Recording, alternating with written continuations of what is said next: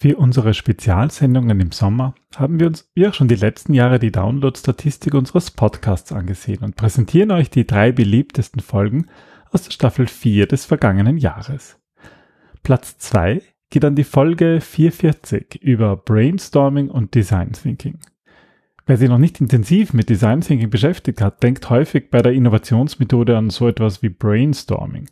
Brainstorming ist zum Synonym für eine Kreativitätsmethode geworden. Das ist aber ein großes Missverständnis und dieses klären wir in dieser Episode auf.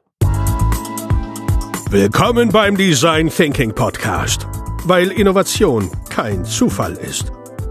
Hier gibt es Tipps und Tricks aus dem Beratungsalltag von Ingrid und Peter Gerstbach, damit du innovative Lösungen entwickelst und erfolgreicher bei der Arbeit bist. Und jetzt geht's los. Viel Spaß! Hallo und herzlich willkommen der Sommer ist da und wir machen eine kurze Pause. Aber weil wir wissen, dass viele von euch den Podcast regelmäßig hören, gibt es, wie auch schon die vergangenen Jahre im Sommer, eine Wiederholung der beliebtesten Episoden aus dem letzten Jahr. Platz 2 geht an die Folge 440 über Brainstorming und Design Thinking. Ton ab! Hallo Ingrid. Hallo Peter, hallo liebe Hörer. In der heutigen Episode geht es um Brainstorming und ob es eigentlich dasselbe wie Design Thinking ist, weil das ist ein ganz häufiges Missverständnis, dem wir immer wieder begegnen. Ja, also es rufen Kunden an und sagen, sie würden gerne Design Thinking machen und wenn man da ein bisschen nachhakt, dann kommt irgendwie heraus, sie haben das Problem, sie haben das Problem schon verstanden. Eigentlich haben sie ja auch schon die beste Lösung dafür, aber sie würden gerne mal schauen, ob sie nicht auch auf andere Lösungen draufkommen. Und dafür brauchen sie Design Thinking. Und das ist wirklich ein sehr häufiges Missverständnis und das würden wir gern auflösen, weil eigentlich ähm, Brainstorming ja eigentlich nur eine Technik von vielen ist und Design Thinking ist definitiv mehr als nur Ideen generieren. Aber das wollen wir uns eben genauer anschauen. Und ähm, was ich halt interessant finde, ist die Fragestellung, warum ist das eigentlich so häufig? Und ich habe da so, meine persönliche Theorie ist, dass die Leute sich, dass viele Menschen sich gerade so im Business-Kontext sehr schwer tun mit dem Begriff Kreativität.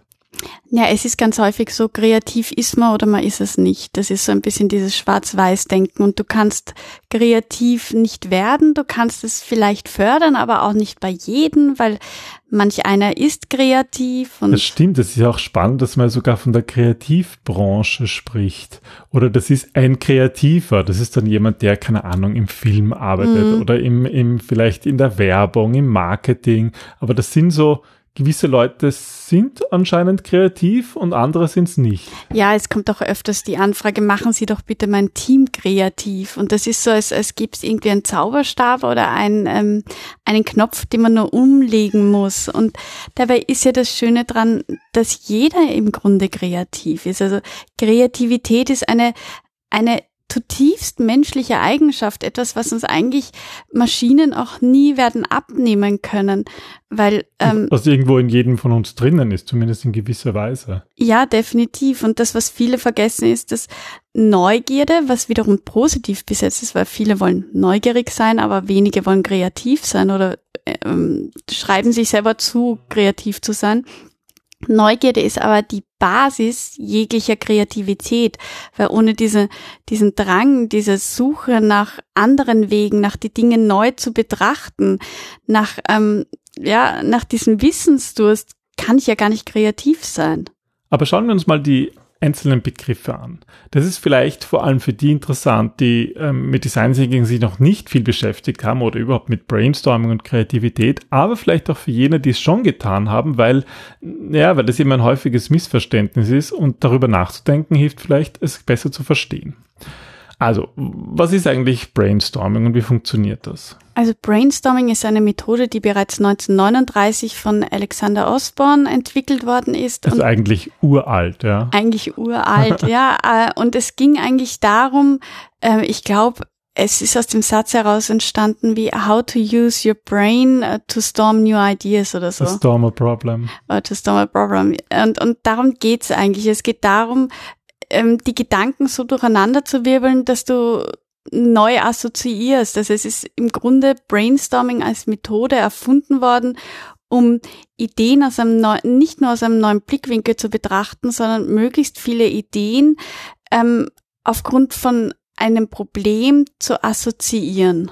Das heißt, ich stelle eine, ich stelle eine Frage in den Raum und dann, es ist eine Gruppenmethode, also ich genau, habe dann mehrere Teilnehmer, wichtig, ja. die gemeinsam sozusagen versuchen, ähm, kreativ zu sein und üblicherweise macht man das so, dass man zum Beispiel auf einem Flipchart irgendwie die Fragestellung aufschreibt und dann ähm, rufen die Leute heraus und ein Moderator oder so schreibt das mit und versucht sozusagen, ja, die, die ganzen Ideen aufzugreifen.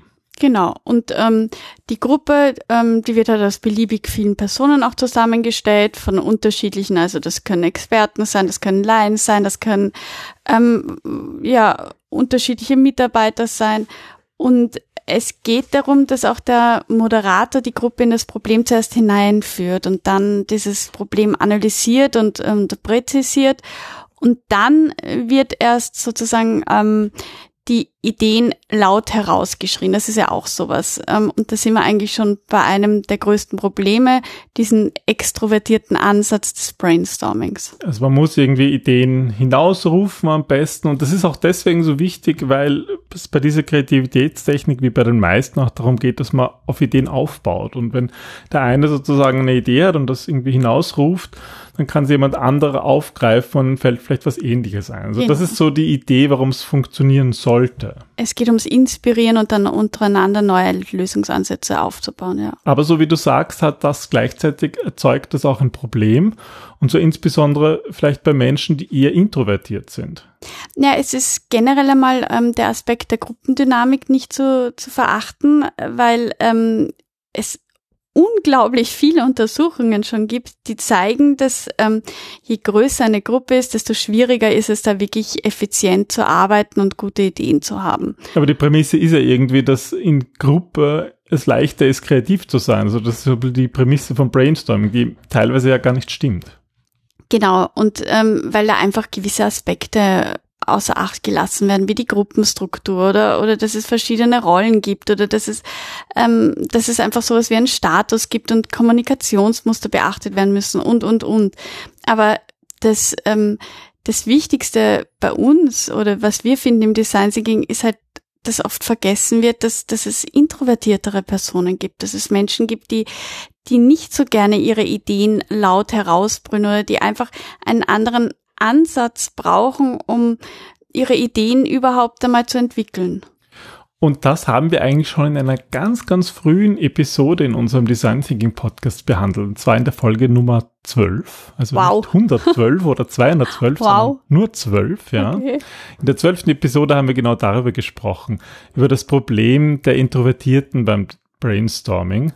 Und da könnt ihr auch gerne reinhören. Da haben wir auch über Brainstorming allgemein gesprochen, aber ganz speziell, wie man das lösen kann und auch ähm, schon einen Tipp gegeben, wie man ähm, mit einer anderen Kreativitätstechnik arbeiten kann, und zwar zum Beispiel mit einem Brainwriting.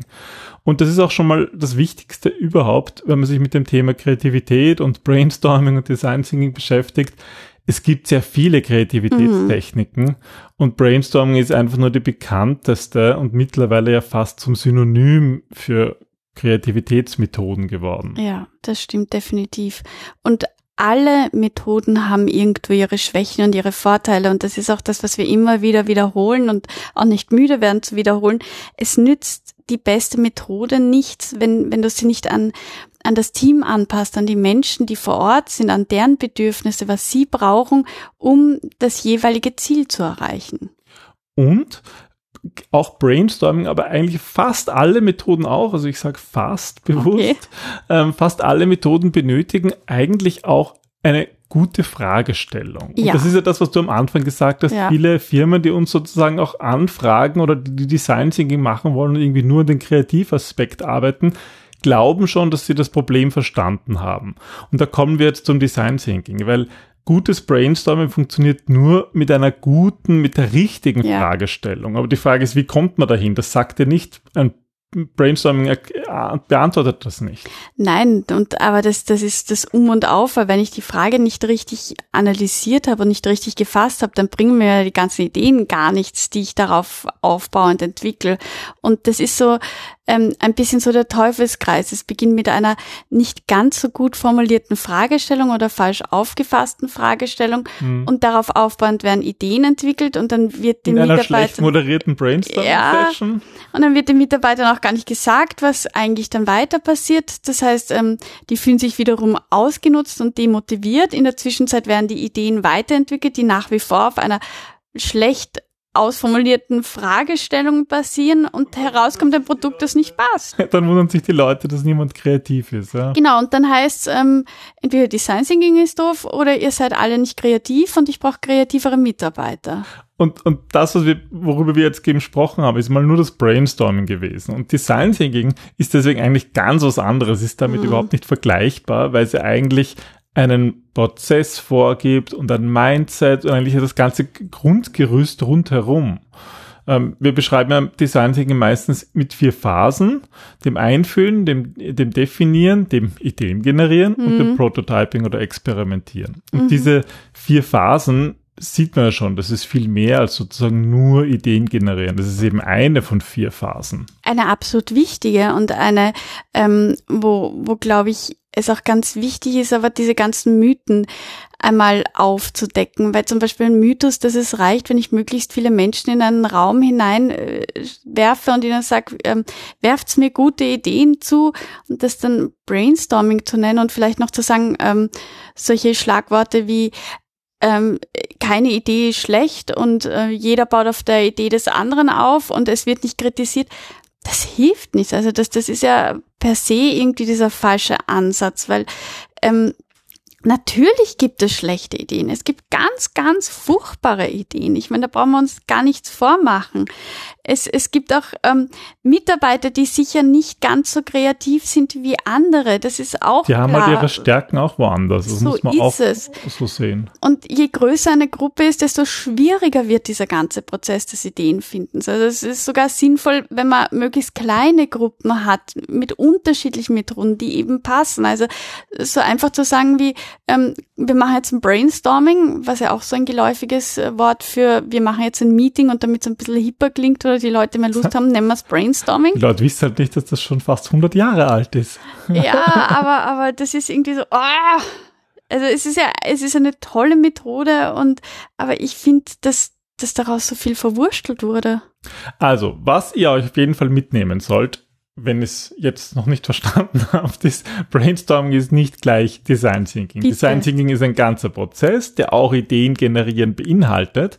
Aber in dem Ideen generieren nutzen wir fast nie Brainstorming. Also, oder in unserem Workshop haben wir, glaube ich, noch kein einziges Mal Brainstorming gemacht, weil es eben bessere Methoden gibt. Und über diese Methoden haben wir auch schon einige Episoden gemacht, aber vielleicht machen wir auch in nächster Zeit mal eine Episode überhaupt zu dem Thema, was es so für, für Kreativitätsmethoden gibt und welche wann besonders gut geeignet sind. Und wenn man mal verstanden hat, dass der Design Thinking Prozess wirklich dabei helfen kann, sozusagen die Basis zu setzen, damit Kreativität überhaupt funktioniert, dann funktioniert die Kreativität selber auch schon. Mhm. Und dann hilft es vor allem auch zu verstehen, wie man in Gruppen eigentlich kreativ sein kann. Und da gibt es ja vor allem, ist wichtig, zwei Teile zu unterscheiden in diesem Kreativitätsprozess, oder? Ja, genau. Und also gerade auch im Ideen generieren in der dritten Phase bei uns, da beschreiben wir das ja auch. Es geht zuerst darum, dass man wirklich möglichst viele Ideen hat und da zählt die Quantität und nicht die Qualität. Und das muss man den Leuten auch sagen. Das ist wichtig, dass ihr da möglichst viele Ideen habt, dass eigentlich auch die Ideen dann entstehen, wenn man sich einmal ausgeleert hat an Ideen. Also wenn man mal das Gefühl hat, jede Idee wurde schon genannt, dann kommt es in den interessanten Teil, wo die wirklich kreativen Ideen kommen. Und dann ist der zweite Teil oder die, die zweite Hälfte vom Ideengenerieren dran, wo es um die Qualität geht, wo es wirklich darum geht, inwiefern sind die Ideen, die wir vorher geboren haben, wirklich sinnvoll, wie kann ich damit weiterarbeiten, wie passen die zu meiner Problemlösung und, und, und. Und wenn man das vorher erklärt, erklärt, dann ist es auch einfacher, sich daran dann zu halten. Dann können die Leute auch loslassen, ja. Ja, dann kann man wirklich verrückte Ideen generieren, um dann später sie eben mal irgendwie auszuwerten. Mhm. Und diese, diese zwei Teile, die sind dann eben eingebettet in bei uns halt meistens in den gesamten Design Thinking Prozess. Das heißt, es hört dann nicht auf bei, wir hatten jetzt irgendwie eine tolle Idee, sondern wir machen eben weiter mit dem Experimentieren, mit mhm. Prototyping, ausprobieren und dann ist sozusagen so ein ganzer Design Thinking Zyklus beendet. Ja, und es kann ja auch mal sein, dass man eine gute Idee oder dass man die Lösung auf, äh, von der Idee auch im, im Prototyping hat oder vielleicht sogar im Definieren-Bereich schon und dieses, ähm, dieses Extrahieren von in Ideen, das macht, finde ich, auch viel von dem Flow kaputt, weil es kommt nochmal zum äh, nicht allerletzten Mal, weil ich werde das vielleicht heute zum allerletzten Mal. Es kommt auf die Menschen an, mit denen ihr arbeitet. Das ist das Um und Auf. Wer sind die Personen? Was brauchen die? Weil jeder ist kreativ. Jeder Mensch mit der richtigen Unterstützung im richtigen Setting kann gute Ideen haben. Und genau das wollen wir nutzen. Das ist so der, der Sinn von ganzen Design Thinking, dass wir einfach die Kreativität nutzen und die Denkfähigkeit und dass es Spaß macht und dass man hm, Probleme tief ergründet und sie dann löst und ausprobiert und lernt und arbeitet und dass das Ganze, ja, hm. uns erfolgreicher macht und das Ganze auch mehr Spaß macht. So ist es. Das, das ist das, das Ziel von unserem Design Thinking Podcast, dass wir das auch weitergeben können. Wir haben eigentlich schon mehrere Episoden gemacht zu diesem Thema. Das, was du auch schon genannt hast, so, dass das Brainstorming manchmal, ähm, dass es manchmal ähm, abappen muss, damit es erst so wirklich funktioniert, haben wir zum Beispiel in der Folge 99 behandelt. Also die könnt ihr euch auch anschauen, wenn euch das Thema interessiert. Und in der Folge 223 haben wir ein paar Tipps und Tricks rund um Brainstorming gegeben, die vielleicht diese Episode auch ein bisschen abrunden können. Mhm. Ja, dann vielen Dank fürs Zuhören und wir freuen uns, wenn ihr den Podcast weiterempfehlt für andere, die sich auch um Brainstorming, Design Thinking, Kreativität oder eben um die Missverständnisse ähm, davon ähm, beschäftigen wollen und wünschen euch eine schöne Woche. So ist es. Bis zum nächsten Mal. Tschüss. Tschüss. Diese Aufnahme war Platz 2 der beliebtesten Episoden aus dem letzten Jahr. Wenn ihr wissen wollt, welche Folge die beliebteste im ganzen letzten Jahr war, dann hört in zwei Wochen wieder rein. Wir bedanken uns herzlich bei euch fürs Zuhören und Abonnieren. Ohne euch gäbe es diesen Podcast nicht. Wenn euch unser Design Thinking Podcast gefällt, dann gebt uns doch ein paar Sterne auf iTunes oder einem anderen Podcast-Verzeichnis und empfehlt ihn euren Freunden und Kollegen weiter. Wir wünschen euch einen schönen Sommer.